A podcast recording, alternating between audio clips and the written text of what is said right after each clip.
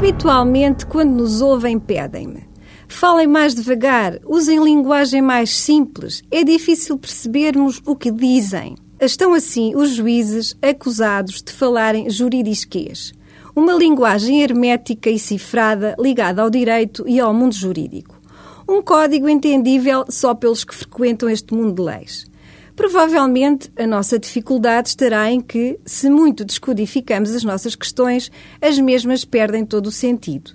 Explicar, por exemplo, de forma clara e simples a diferença entre um juiz e um procurador far-se-á como? Explicar-vos que o juiz aprecia a prova, analisa os factos que lhe são levados de forma distanciada e isenta, julga e no final decide e tem o poder de condenar ou absolver, ao contrário do procurador, far-se-á como? Como explicar-me e dizer-vos que ao juiz é-lhe exigível partir do zero e não da acusação? Que ao juiz é-lhe dado o dever de tudo colocar em dúvida, para no fim encontrar serenamente a certeza e a segurança de julgar e aplicar a pena à medida da culpa que for achada, ao contrário da defesa e da acusação?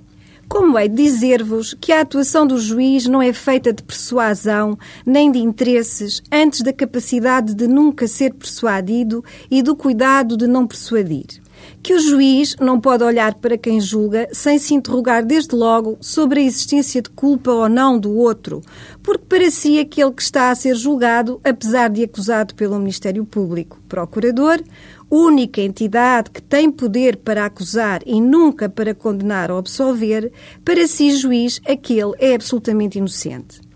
Ao juiz não cabe dizer há indícios após investigação de que A ou B cometeu este ou aquele crime. Acuso A ou B por ter praticado este ou aquele crime.